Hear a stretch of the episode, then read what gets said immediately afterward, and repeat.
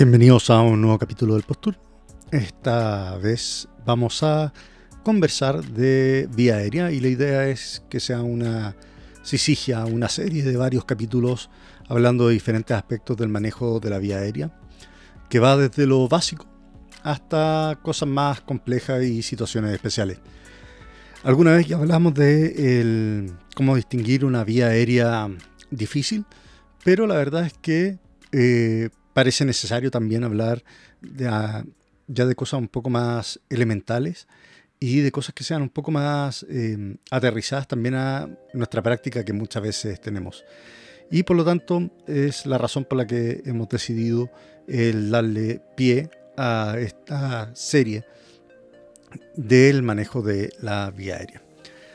Entonces, el primer concepto que quiero dejar en claro es que eh, manejar la vía aérea no es sinónimo de intubación.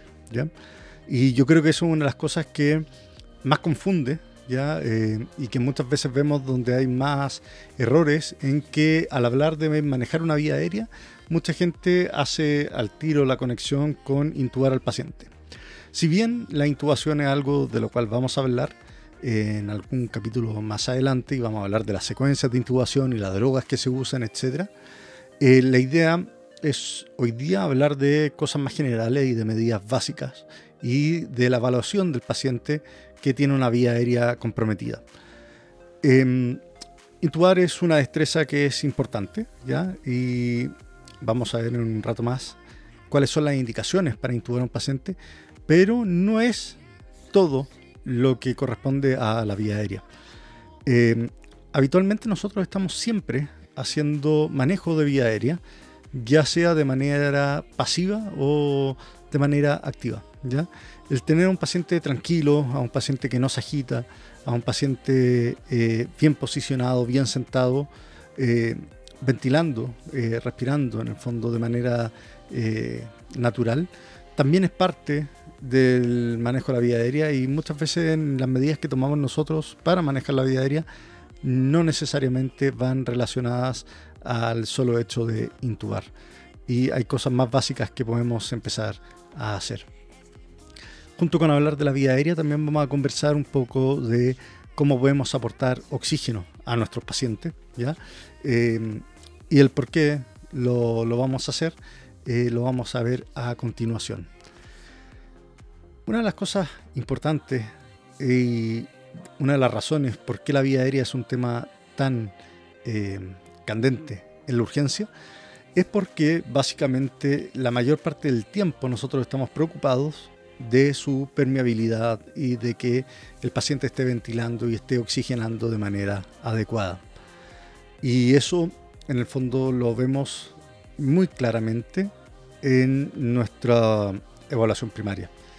Cuando vamos a la evaluación primaria, nosotros siempre nos fijamos, uno, en cómo se ve el paciente, vemos si es que está estresado, vemos si es que está respirando con dificultad, y después vamos a ver letras que son, em, que son eh, específicas y que tienen una mnemotecnia, que es este orden un poco arbitrario que nos hemos puesto, pero que es un orden arbitrario con un sentido. ¿ya? Y el sentido es cuáles son las complicaciones que van a matar inmediatamente a mi paciente. Y la A es de vía aérea. Y en la vía aérea, ¿en qué cosa nos vamos a fijar? Nos vamos a fijar si es que la vía aérea está permeable. ¿Cómo vamos a ver si es que el paciente tiene una vía aérea permeable? Básicamente lo que vamos a ver es que el paciente sea capaz de manejar secreciones, si es que el paciente es capaz de hablar. Vamos a ver si es que hay lesiones, ¿ya? O si es que hay eh, secreciones, por ejemplo, dentro de la boca del paciente, si es que hay algún tipo de residuo, si es que hay dientes, por ejemplo. Vamos a ver si es que pudiera haber alguna lesión traumática o, por ejemplo, un paciente que viene saliendo de un incendio, si es que hay edema o si es que hay evidencia de quemadura de vía aérea. Vamos a escuchar si es que el paciente estrida. Vamos a ver si es que eh, están alineadas la tráquea con la línea media. ¿ya? Eh, podríamos encontrarnos, por ejemplo, con masas cervicales. Eh, o podríamos encontrarnos con un paciente con una tráquea fracturada en un gran accidente. Así que básicamente la letra A va de la mano con la permeabilidad de la vía aérea. Y junto a esto siempre hablamos de la columna cervical y no solamente eh, por conveniencia, sino que porque gran parte del manejo también de la vía aérea eh, va a impactar en la movilización cervical, o al revés, la necesidad de movilizar la columna cervical del paciente va a impactar en el manejo de la vía aérea. ¿ya? En orden de prioridades, el que el paciente ventile va a ser siempre una prioridad por sobre todo lo demás.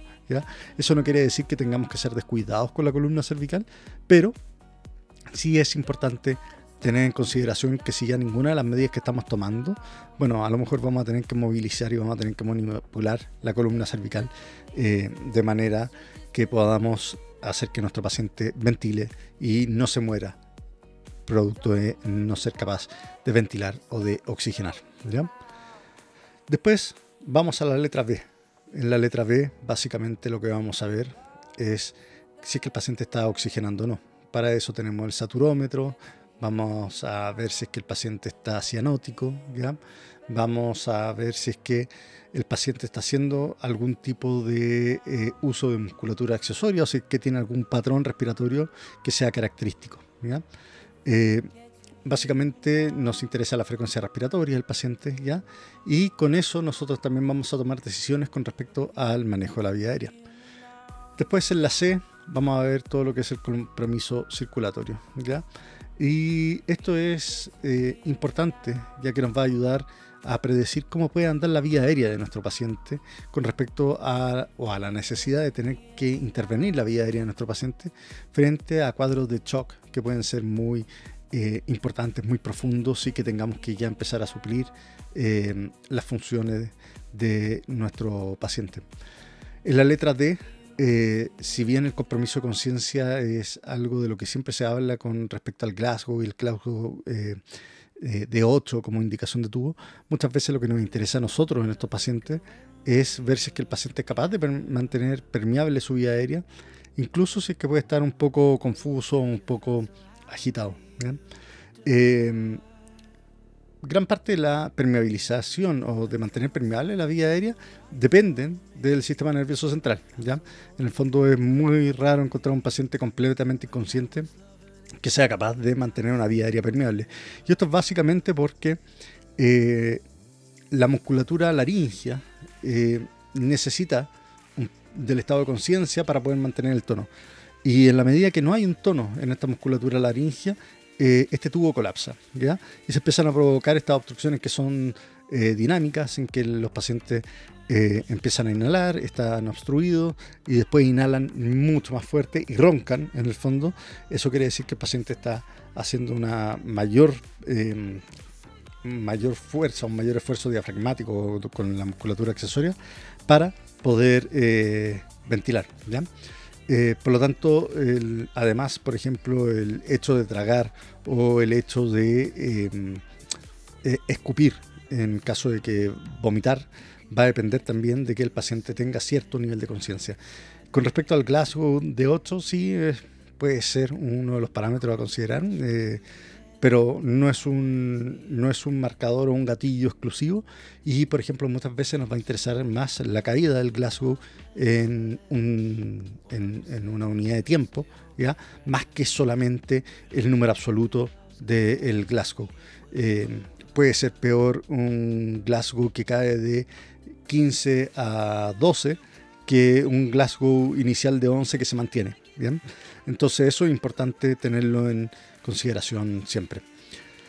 Y después en la E, la exposición, vamos a ver si es que hay otras lesiones asociadas, etcétera, que nos puedan ayudar un poco a predecir cuáles son las dificultades que podríamos encontrar con nuestra vida aérea.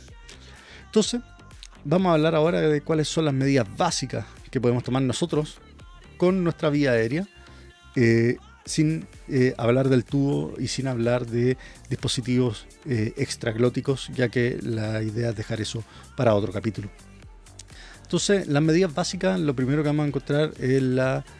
O sea, hay tres pilares que son fundamentales en la vía aérea, que incluso por mucho que nosotros queramos eh, intubar al paciente, creamos que el paciente necesita una crico, una tráqueo y vamos a hacer un, gran plan para manejar la vía aérea, hay tres cosas fundamentales que si no las sabemos hacer, la verdad es que nuestra vía aérea va a fracasar.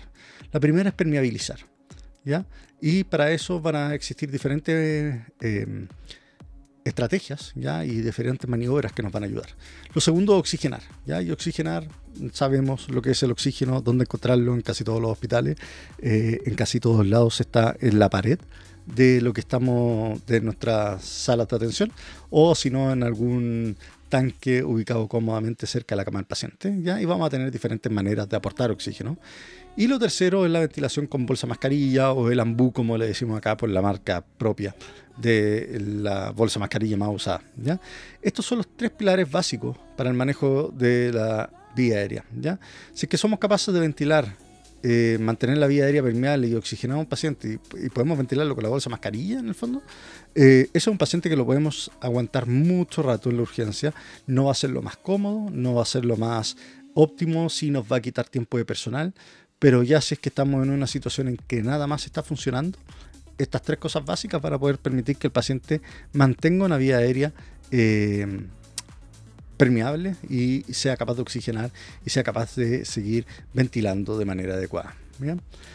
Cuando hablamos de eh, maniobras básicas de permeabilización, tenemos las maniobras manuales ¿ya? y las dos más típicas y las dos más estudiadas, entre comillas en el fondo, pero donde hay más anécdotas, son la elevación del mentón y el jaw thrust, que le dicen eh, que es básicamente esta elevación de la mandíbula. ¿ya? Eh, hablando de la elevación del mentón primero, lo que se hace es que con el dedo índice y medio, en el mentón, en la prominencia ósea, ¿ya? Eh, se pone estos dos dedos, se eleva la mandíbula, ¿ya? Y o sea, se eleva la, cabeza y con el pulgar se abre un poco la boca para que eh, pueda em, oxigenar el paciente. ¿ya? Y lo segundo es el jaw thrust o la elevación de mandíbula, que básicamente lo que se hace es poner el índice y el dedo medio en la rama mandibular y se eleva hacia el techo la mandíbula del paciente. ¿ya? Em, y lo que se hace es buscar que los dientes inferiores, los incisivos inferiores, sobrepasen los incisivos superiores. ¿ya? Por lo tanto, ese es como el límite al cual vamos a llegar. ¿ya? En ambas medidas es muy importante el estar eh, consciente de que no estamos aplicando la fuerza sobre eh, el tejido submandibular, en el fondo. No, no, me interesa mover el piso de la boca. ¿ya? Es más, si es que empezamos a aplicar la presión en el piso de la boca, existe la posibilidad de que nosotros eh, empeoremos la permeabilidad de esa vía aérea porque vamos a estar ocupando el espacio. Para explicar un poco mejor la elevación de mentón, porque creo que salió un poco raro, es difícil explicarlo en un podcast, lo que se hace es que el paciente en el fondo está en decúbito supino, ¿ya? Y se pone una mano en la frente, se extiende un poco la cabeza, se eleva un poco el mentón y con el pulgar se abre la boca para que eh, para crear esa, vía aérea y permeabilizarla. Eh, de todas maneras, estos son términos que si uno los busca en Google aparecen y em, no son difíciles de encontrar. Otra de las cosas básicas para, poder manejar la vía aérea es posicionar bien al paciente. Eh, hay pacientes que nosotros sabemos que eh, ponerlo en decúbito supino es malo. Eh, no les va a ayudar en el fondo a ventilar, ¿ya? y muchas veces conviene tenerlo sentado. El caso típico del paciente asmático o el paciente hepótico en descompensado, en que vienen en crisis en el fondo, eh, esos pacientes ventilan mucho mejor si es que están sentados y ventilan mucho mejor si es que son capaces de afirmarse y de fijar su eh, cintura escapular en el fondo y eh, permitir que la fuerza muscular se ocupe solamente para la ventilación y no genere ningún otro tipo de movimiento. ¿ya? por lo tanto, el mantener a un paciente bien posicionado también es parte del manejo de la vía aérea. ¿ya? lo más típico que se conoce, de, que se habla de posición en estos pacientes, hablando ya de que vienen comprometidos con ciencia y que no tienen ningún tipo de eh, protección de vía aérea, es la posición de olfateo. Y eh, esta es la posición que uno adopta, por ejemplo, antes de intubar a un paciente, en que uno eleva la cabeza 10 centímetros para alinear básicamente el conducto auditivo externo con el esternón. Y eh, con eso uno extiende un poco la cabeza hacia, eh, o sea, el cuello en realidad, y con eso se logra elevar y alinear los ejes de nuestra vía aérea. En los pacientes obesos muchas veces vamos a necesitar más ayuda solamente los 10 centímetros y se puede ocupar una rampla. Y en los pacientes que son pediátricos, va a depender un poco de la edad que tengan, pero al tener una cabeza proporcionadamente o proporcionalmente más grande que la en relación al cuerpo que lo que tiene un adulto, lo que hay que hacer es elevar los hombros en estos pacientes para poder lograr esta extensión. Em, otra de las cosas básicas para permeabilizar la vía aérea es remover cuerpos extraños. ¿Cómo, son, ¿Cómo podemos remover nosotros los cuerpos extraños? Bueno, está la maniobra Heimlich, eh, las compresiones torácicas también pueden servir. Y bueno, los infantes eh, y, lactantes en el fondo, eh, uno lo que puede hacer son los golpes de espalda para poder ayudarlos a sacar el, eh, generar la presión intratorácica positiva para poder desplazar el cuerpo extraño que se encuentra en la vía aérea. Otra de las cosas muy importantes para el manejo de la vía aérea es siempre tener la capacidad de aspirar. ¿ya? Eh, muchas veces para aspirar, eh, muchos de nuestros pacientes van a llegar con vómitos, van a llegar con secreciones, van a llegar con a lo mejor hematemesis. Por lo tanto, es importante tener un aspirador que funcione, que dé una buena presión negativa. Y también es importante tener en consideración el tiempo que uno va a estar aspirando. ¿ya? Eh, por lo general, aspirar más de 15 segundos aumenta el riesgo de hipoxia en los pacientes. ¿ya? Esto está estudiado en pabellones de anestesia más que en nuestro setting, pero es, bueno, es lo que tenemos como evidencia hasta ahora. Y en el fondo uno debiera limitar la aspiración a un tiempo bien acotado y después seguir ventilando eh, por otro momento. ¿ya? Eh, la maniobra de Heimlich todos la conocen. En el fondo, eh, la idea es generar esta presión positiva intensa para poder expulsar de la vía aérea. Y las compresiones torácicas de repente pueden ser más efectivas que la maniobra de Heimlich. Y eh, básicamente lo que se hace son las compresiones, y son 30 compresiones, eh, como se hacen habitualmente. Y después uno ve si que salió el cuerpo extraño o no. Em, ya si es que nada funciona con respecto a tener un cuerpo extraño, lo que se puede intentar hacer es empujar con el tubo y pasar la carina y ojalá quede eh, impactado en alguno de los bronquios y poder ventilar eh, al paciente. Eh, eso está lejos de ser el ideal, pero hay ocasiones en que ya no hay más tiempo y ya no hay más alternativa que tratar de, por último, mantener al paciente como una intubación monobronquial, en el fondo, al obstruir el otro bronquio. ¿ya? Así que eso es importante. Eh, existe un último recurso, ¿ya? que es ese. Y eh, también es importante, por ejemplo, eh, poder tratar de precisar dónde está este cuerpo extraño. ¿ya? Eh, porque esto estamos hablando de eh, cuerpo extraño, el, hecho de empujarlo, estamos hablando de un cuerpo extraño que es infra em, cuerdas vocales, infraglótico en el fondo. Pero si es que tenemos algo que está por sobre la glotis y no lo podemos remover, eh, en esos casos incluso puede ser indicación de una cricotirotomía, ¿ya?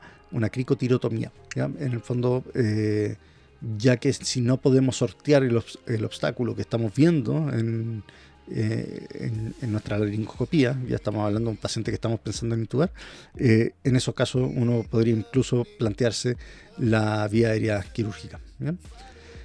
Para aportar oxígeno, eh, bueno, tenemos diferentes recursos, está la naricera, está la mascarilla con reservorio, está la Venturi, ¿ya? Todos estos van a tener diferentes FIO2, va a depender de dónde uno lo lea la Venturi tiene una muy buena correlación con lo que dice estar entregando hasta el 35%. Después va a depender un poco de eh, la frecuencia respiratoria del paciente, ya que si el paciente está con una frecuencia respiratoria que empieza a exceder la capacidad de entrega de flujo que tiene la Venturi, eh, eso puede significar que el paciente inhale más eh, aire ambiental y por lo tanto la FIO2 caiga por debajo a lo que está Em, indicando la mascarilla misma. La mascarilla con reservorio, que es esta mascarilla que tiene la bolsa acá abajo, también en teoría puede entregar una buena FIO2, pero por lo general no llega más allá del 80-85%, ya que eh, ninguno de los seis es perfecto y ninguno de los, en el fondo, eh, siempre va a haber un aire expirado que el paciente, o sea, que va a quedar en la mascarilla y que el paciente va a reinhalar. ¿ya? Por lo tanto, no es eh, una entrega de una FIO2 confiable en ninguno de estos métodos. ¿ya? Y la naricera, la naricera puede entregar entre un 24, 26% hasta un 35% dependiendo de cuántos litros pasen. Eh, las limitaciones que tiene la naricera habitual, en el fondo no la naricera de alto flujo, es precisamente eso, el flujo que puede pasar, ya que a flujos muy altos puede ser eh, deleterio, ¿ya? Eh, o sea, más que deleterio, incómodo, ¿ok? Cuando aportamos oxígeno siempre hay que pensar cuáles van a ser los pasos que van a venir con el paciente, ¿ya? Eh, si es un paciente que uno cree que tiene un cuadro que va a resolver o que es un cuadro que eh, no va a evolucionar mal, uno puede aportar oxígeno con metas que van más o menos al 94%. ¿ya? Ahora, si uno está aportando oxígeno a un paciente que se ve mal, que se está deteriorando al frente nuestro, la idea es aportar oxígeno con un objetivo o con un plan en mente, que es preoxigenar al paciente, con el objetivo de poder eh, después intubarlo y tener este colchón de tiempo que nos da la preoxigenación para poder realizar toda la secuencia de intubación que vamos a elegir. ¿ya? Por lo tanto, es importante el pensar cuando uno va a aportar oxígeno, si es que esto es algo que creemos que no va a evolucionar o si es que esto es algo que eventualmente está siendo un puente para un manejo de vía aérea ya más avanzado. Y siempre que aportemos oxígeno, ojo con los pacientes que son retenedores de CO2. ¿ya? Eh, acuérdense que en estos pacientes, a diferencia de, las personas comunes y corrientes, eh, la hipoxemia es lo que pasa a ser lo que maneja su frecuencia respiratoria. Por lo tanto, eh, si es que uno aporta mucho oxígeno, uno aumenta el riesgo de que los pacientes retengan más CO2. Cuando esto pasa, a ver, cuando uno está ante la duda y es, un paciente que viene crítico y que no sabemos bien qué es lo que está pasando, siempre aporten todo el oxígeno que puedan. ¿ya? ya cuando tengan más información y cuando ya tengan más datos de qué es lo que está pasando, ahí uno puede empezar a hacer los ajustes y en los pacientes que son retenedores ajustar entre 88 y 92, que es lo que se hace habitualmente con eh, estos pacientes. ¿ya? Y para el resto de los pacientes ajustar hasta más o menos 94%. ¿ya? Eh, no se olviden que el exceso de oxígeno aumenta la mortalidad, eh, sobre todo porque aumenta la liberación de radicales libres y aumentan los eh, procesos oxidativos. Y finalmente tenemos dentro de estos tres pilares el ventilar con bolsa mascarilla. ¿ya? Eh, la única contraindicación para la ventilación con bolsa mascarilla es que no sea eh, posible aplicar la mascarilla. Paciente que tenga alguna lesión eh, orofacial importante, un paciente con gran quemado o alguien que en el fondo no podamos aplicar la mascarilla de manera adecuada, ese paciente sí o sí va a necesitar alguna otra forma de aportar el oxígeno. La complicación más habitual que se habla es la aspiración, ¿ya? Eh, por lo general, nosotros tenemos este concepto de que al paciente con estómago lleno, al paciente inconsciente, uno no debiera ventilarlo porque existe el riesgo de aumentar la presión intragástrica y que eso al final termina haciendo que el paciente regurgite y aspire y termine en una neumonía aspirativa.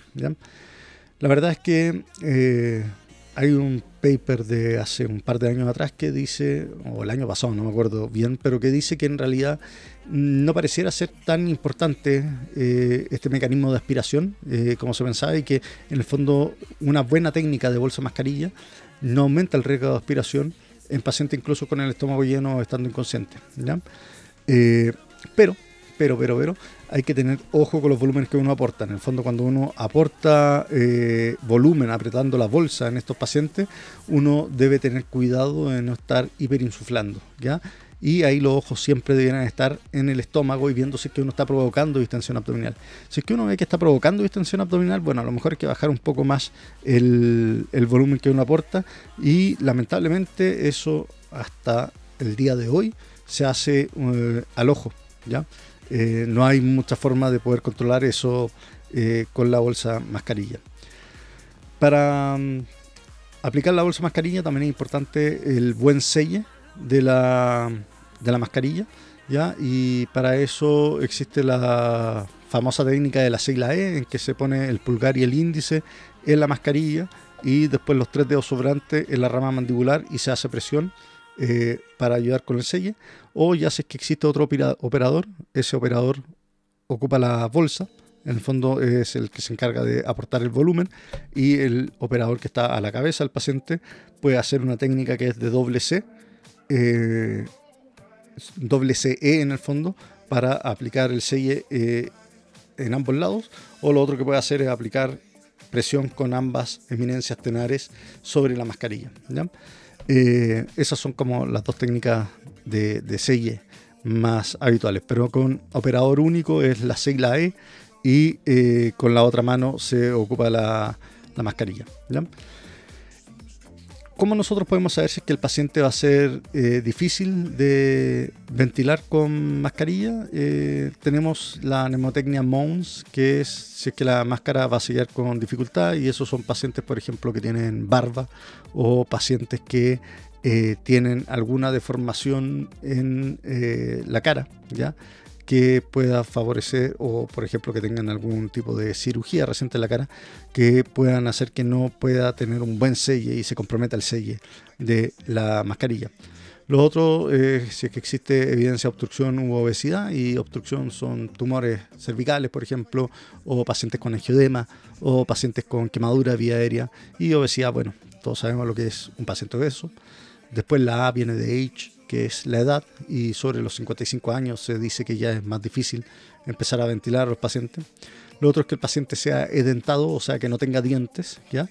Eh, y acá en el fondo empieza a pasar que a los pacientes que tienen dentadura postiza, el ideal es que tengan la dentadura postiza mientras se ventilan, pero después al intubarlo uno la retire, ¿ya? Y eh, lo otro es la rigidez o la resistencia a la ventilación, y esto se refiere a la rigidez o resistencia por parte de los pulmones o del tórax. ¿ya? El tórax puede ser, por ejemplo, alguna gran cicatriz de algún paciente gran quemado, o a nivel pulmonar, un paciente que tiene hipertensión pulmonar, un paciente que está eh, muy obstruido con una crisis asmática, un paciente que está con un edema pulmonar importante. Eh, esos son pacientes que van a tener dificultad para la ventilación.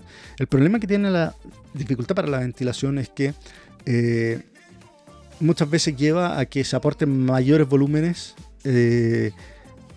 a estos pacientes y con eso se insufla más la cámara gástrica. Y al insuflar más la cámara gástrica se produce más eh, riesgo de que tengan esta regurgitación. ¿ya? Un paciente imposible de ventilar es solamente el 0,2%. así que eso no, existen ya y son parte del peor escenario que uno puede tener, que es el no intubar, eh, o sea, que no se puede intubar y no se puede ventilar. Y eh, la verdad es que el, el 0,2% de los pacientes eh, pueden caer en esta situación de que no se pueden ventilar. ¿ya? Así que hay que tener ojo y por eso la evaluación primaria es tan importante en estos pacientes, porque en el fondo, claro, uno se aprende estas mnemotecnias que son como para ser explícitas todo esto, pero por lo general cuando uno ve a un paciente y uno hace el primer chequeo, bueno, uno ve si es que es obeso, eh, uno va a ver si es que hay obstrucción de la vía aérea, eso es parte de la A, por ejemplo, uno va a ver si es que hay otras lesiones asociadas en que uno puede hablar, uno puede ir a ver cómo está el tema de la... De, para el sello de la máscara, por ejemplo.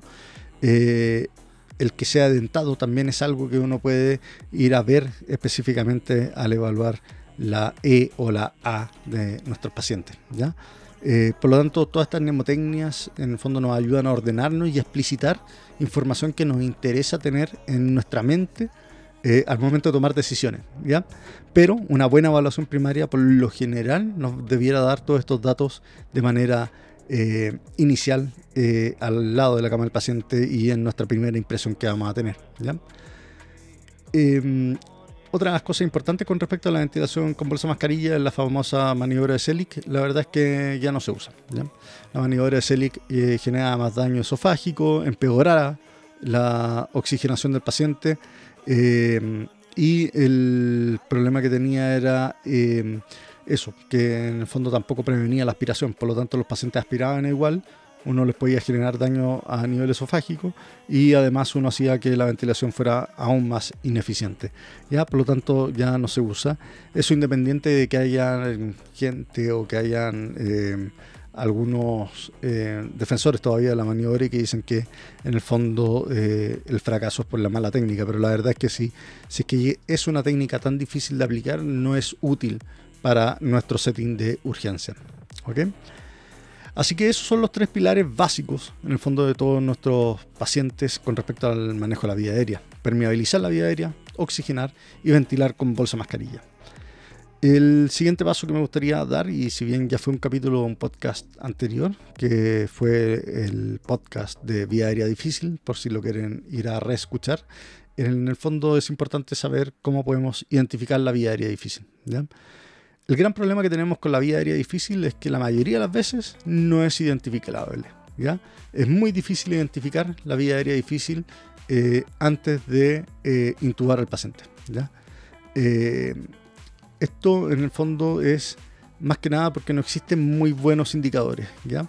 Ahora, si es que queremos un indicador que nos puede ser útil, es por ejemplo que si bien son pocos es más o menos uno en 50 pacientes los que van a tener dificultad para em, ventilarse con bolsa mascarilla.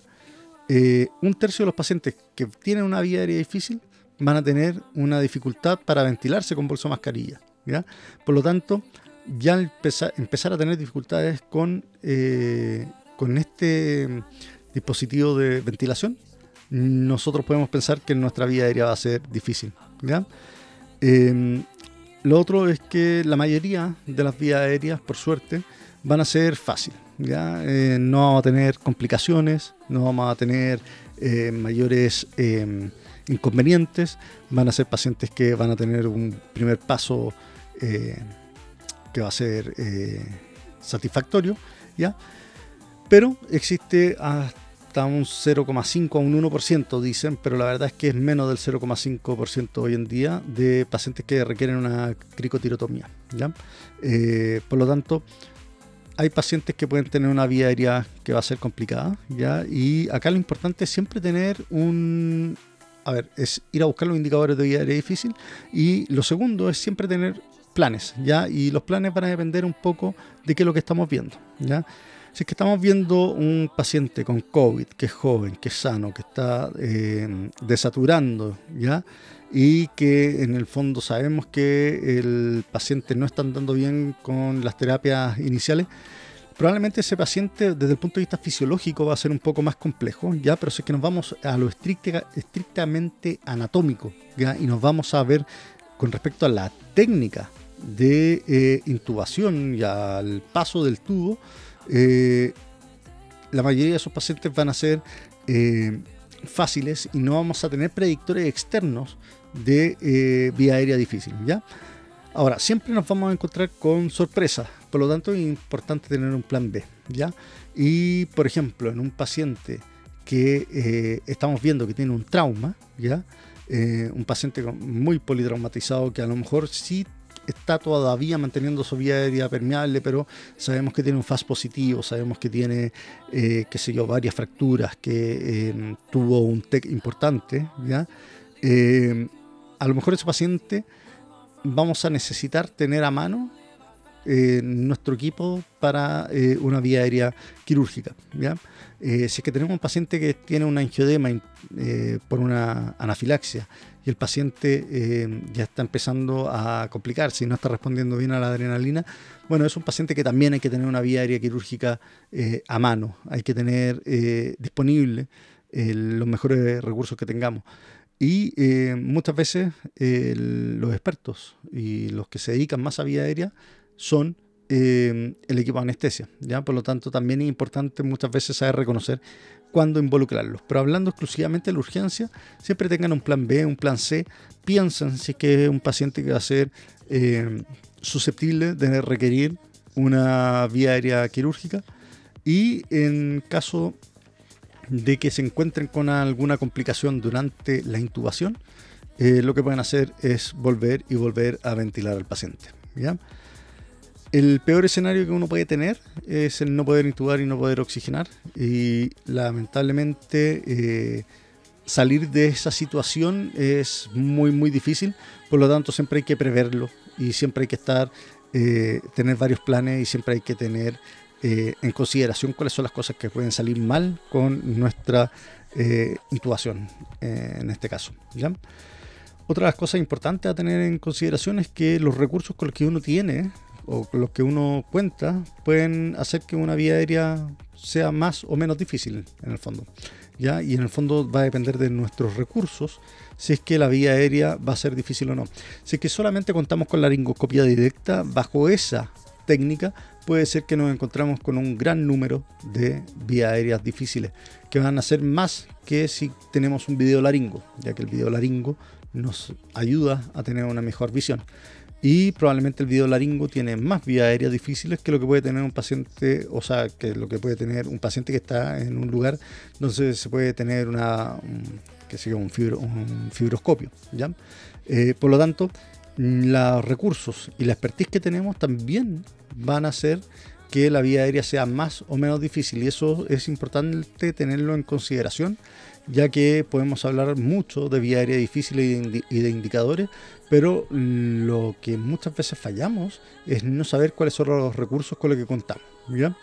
Así que eso también es parte de nuestra evaluación de la vía aérea y es saber qué cosas tenemos y cómo podemos ocuparlas de manera adecuada en las situaciones que sean las adecuadas. Y no podemos dejar de hablar de vía aérea difícil sin mencionar el Lemon, que la verdad es que yo mm, del Lemon destaco el mirar al paciente, eh, ver si es que el paciente tiene alguna gran deformidad, tiene alguna gran masa, algo, o si es que está con angioedema, o si es que tiene quemadura de vía aérea, ¿ya?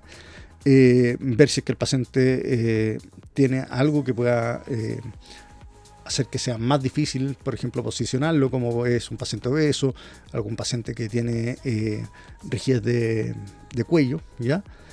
Y la verdad es que la evaluación del 332 y el malampatín la verdad es que el malampatí en anestesia puede que sirva. Ya, eh, en el fondo los pacientes en anestesia, en la evaluación preanestésica, están conscientes, pueden abrir la boca, pueden sacar la lengua.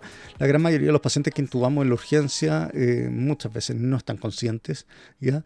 Y em, por lo tanto no es algo que sea muy, muy categórico para, para poder determinar si es que la vía aérea va a ser difícil. Y el 332 lo mismo, en el fondo perder el tiempo haciendo estas mediciones, la verdad es que es mejor observar si es que el paciente, por ejemplo, tiene una retrognatia, eh, ver eh, si es que eh, tiene un cuello largo, o sea, si es que tiene un cuello que es muy corto, por ejemplo, ¿ya? el ver cómo es la movilidad del cuello, ¿ya? todas esas cosas son importantes. Ver cómo alinear los ejes, ¿ok? Pero por lo general del Lemon yo destaco más la, observación que el resto de la, de la de las mediciones que les gusta hacer y el malampatí, ¿ok? Eh, cuando hablamos de em, vía aérea difícil entonces, lo importante para identificarla va a depender un poco de por qué vamos a intubar al paciente, va a depender de los recursos que tenemos y de la observación de nuestro paciente. Paciente obeso, paciente eh, eh, que tiene alguna deformidad en el cuello o que, por ejemplo, tiene un trauma y no podemos eh, hiperextender el cuello. Todas esas cosas nos van a ayudar un poco para ir armando nuestros planes, ya que en la vía aérea, más que improvisar en, la, al momento de encontrar cosas, lo que tenemos que hacer es ir previendo y siempre, siempre, siempre que uno va a manejar la vía aérea, uno deberá tener más de un plan y ojalá más de dos planes en caso de que todo eh, empiece a salir mal. ¿ya? Eh, en la vía aérea uno tiene que pensar que cuando ya empieza a intubar al paciente es una situación en que el paciente está... Eh, es la situación en que uno deja más vulnerable al paciente ya que cuando uno lo bloquea neuromuscularmente y uno lo seda, es un paciente que pierde toda capacidad de ventilar y de proteger su vía aérea. ¿ya? Eso nosotros lo hacemos con un bien que estimamos que es superior finalmente, que es el poder nosotros tomar control de esa vía aérea y de esa permeabilidad en el fondo y de esa ventilación. Pero eh, si es que eso lo hacemos de manera confiada y lo hacemos de manera eh, poco eh, preparada, ¿ya? Nos exponemos y exponemos al paciente a un muy, muy mal outcome, ¿ya? Siguiendo un poco, em, ya hablando de, hablamos de la vía aérea difícil, hablamos de cuáles son las tres cosas básicas, las tres eh, habilidades básicas que hay que tener, que es permeabilizar, oxigenar y la ventilación con bolsa mascarilla. ¿ya? Eso son los tres salvadores de vida en el fondo en cualquier situación, ¿ya? salvo esta situación en que el paciente no se puede intubar y no se puede ventilar. ¿ya? Eh, con respecto a eso, el paciente que no se puede ventilar y no se puede intubar, muchas veces nosotros estamos muy acostumbrados, y también lo vamos a hablar en algún capítulo más adelante, de las secuencias de intubación. Hablamos siempre de la secuencia de intubación rápida, y es como el caballito de batalla de la urgencia. Pero en estos pacientes que creemos que podemos caer en estas situaciones de que no podemos ventilar y no podemos eh, em, intubar al paciente, lo que nosotros debiéramos hacer es eh, elegir bien cuál es la, secuencia de intubación que vamos a preferir. ¿ya? Eh, podemos tomar secuencias de intubación vigil en que el paciente eh, no se paraliza, sino que hasta el final y se aplican anestésicos locales en vez de anestésicos sistémicos para poder intubar al paciente. ¿ya? Y con eso uno se asegura que el paciente siga protegiendo su vía aérea mientras uno hace el procedimiento y ya cuando uno ya tiene el procedimiento listo, uno puede relajar al paciente. Pero veremos más adelante eh, las diferentes secuencias de intubación que tenemos y eh, sí eh, es importante que uno debiera prever siempre esta situación de no puedo intubar y no puedo ventilar al paciente. Finalmente, ¿cuándo intubamos? ¿Ya? Porque el manejo de vía aérea, por lo general, lo que más nos gusta finalmente o a lo que queremos llegar siempre es la intubación. ¿ya?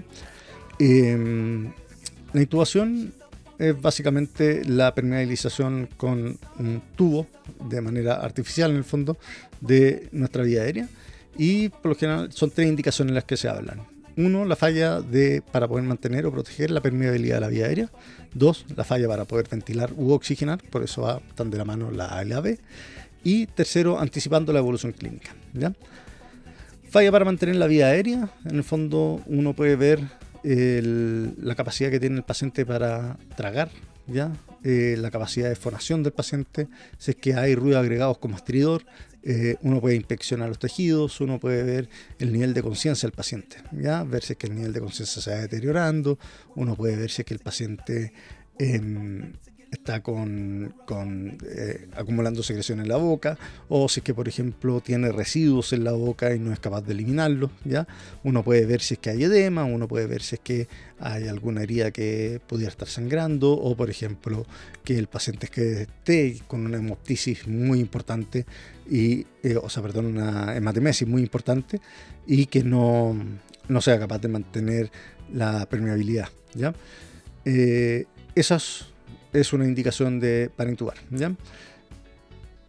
Otra cosa que se ocupaba mucho para ver la permeabilidad de la vía aérea era el reflejo de arcada, pero la verdad es que el reflejo de arcada hasta un 25% de los adultos puede tenerlo, o, sea, puede no tenerlo y siguen siendo adultos normales en el fondo. Em, la otra cosa importante es la falla en la oxigenación y en la ventilación, ¿ya? La incapacidad para oxigenar, a pesar de que el paciente tenga un aporte de oxígeno al máximo o que no revierte con un manejo óptimo. Por ejemplo, un paciente asmático que por mucho que estemos ocupando medidas de broncodilatación, no sea capaz de eh, volver a saturaciones normales o, por ejemplo, con el COVID, que hemos visto pacientes que, a pesar de estar aplicándole, o aportándole oxígeno con cánulas nasales de alto flujo, no son capaces de mantener saturaciones eh, eh, sobre el, 88% o el 90%. Ya esos son pacientes que, por lo general, uno los termina intubando para poder aportar más oxígeno. Y el último punto para cuando uno intuba es cuando anticipamos que va a haber una mala evolución clínica. El ejemplo clásico es el paciente politrauma que sabemos que va a ir a pabellón eh, y que sabemos que, por ejemplo, ya está entrando en un shock eh, hipovolémico. ¿ya? Ese paciente, por lo general, eh, uno lo intuba antes de mandarlo al resto de al pabellón o al resto de los estudios porque sabemos que es un paciente que se puede deteriorar rápidamente y que sabemos que igualmente va a terminar intubado. Por lo tanto, eh, uno puede tomar la decisión de intubar ese paciente. Otro paciente, por ejemplo, muy típico, el paciente eh, que viene con una anafilaxia, que viene con un angiodema, y que no está respondiendo a la adrenalina, o por ejemplo un paciente con una epiglotitis que también vemos que se empieza a comprometer desde el punto de vista ventilatorio, ese paciente no esperamos a que tenga una gran catástrofe desde el punto de vista de la saturación, sino que lo que hacemos es empezar e iniciar lo antes posible el manejo de su vía aérea e intubarlo rápidamente para evitar que después sea más difícil. Y con respecto a la anticipación, o puede ser una cuarta indicación, por ejemplo, están los pacientes muy agitados, en que nosotros sabemos que vamos a aplicar grandes dosis de benzodiazepina o de sedantes, ya de la familia que sean, en que nosotros decidimos tomar de inmediato el control de la vía aérea, porque sabemos que las dosis que vamos a ocupar eh, potencialmente pueden provocar la pérdida de protección de la vía aérea y que el paciente o que el paciente deje de ventilar, ¿ya? Eh, el ejemplo más típico de esto son los pacientes, por ejemplo, que vienen con delirium tremens y que uno empieza a ocupar dosis de, de diazepam que son eh, cada vez más altas y que finalmente para poder lograr una estabilidad hemodinámica, lo que terminamos haciendo es eh, aportando dosis de benzodiazepinas que pueden comprometer el centro respiratorio. Por lo tanto, es importante el tener en consideración que no todos los pacientes que les vamos a manejar la vía aérea van a terminar intubados. El manejo de vía aérea, por lo general, la parte de la evaluación la hacemos siempre, ¿ya? Eh, el, aporte, el aporte de oxígeno el aporte o la necesidad de permeabilizar la vía aérea va a depender de lo que encontremos en nuestra evaluación primaria. Y no se olviden que las tres destrezas básicas del manejo de la vía aérea no tienen que ver con intubar, no tienen que ver con el saber ocupar un ventilador ni el saber hacer ocupar una vía aérea quirúrgica, sino que son el saber permeabilizar una vía aérea, el saber aportar oxígeno y el saber ocupar la mascarilla o sea, el saber ocupar, el saber ventilar con bolsa mascarilla. ¿ya? Por lo tanto, no se olviden que esas tres son las destrezas más elementales para el manejo de la vía aérea. Y eso, eso era todo lo que le quería contar esta semana y nos veremos la semana que viene con más vía aérea. Adiós.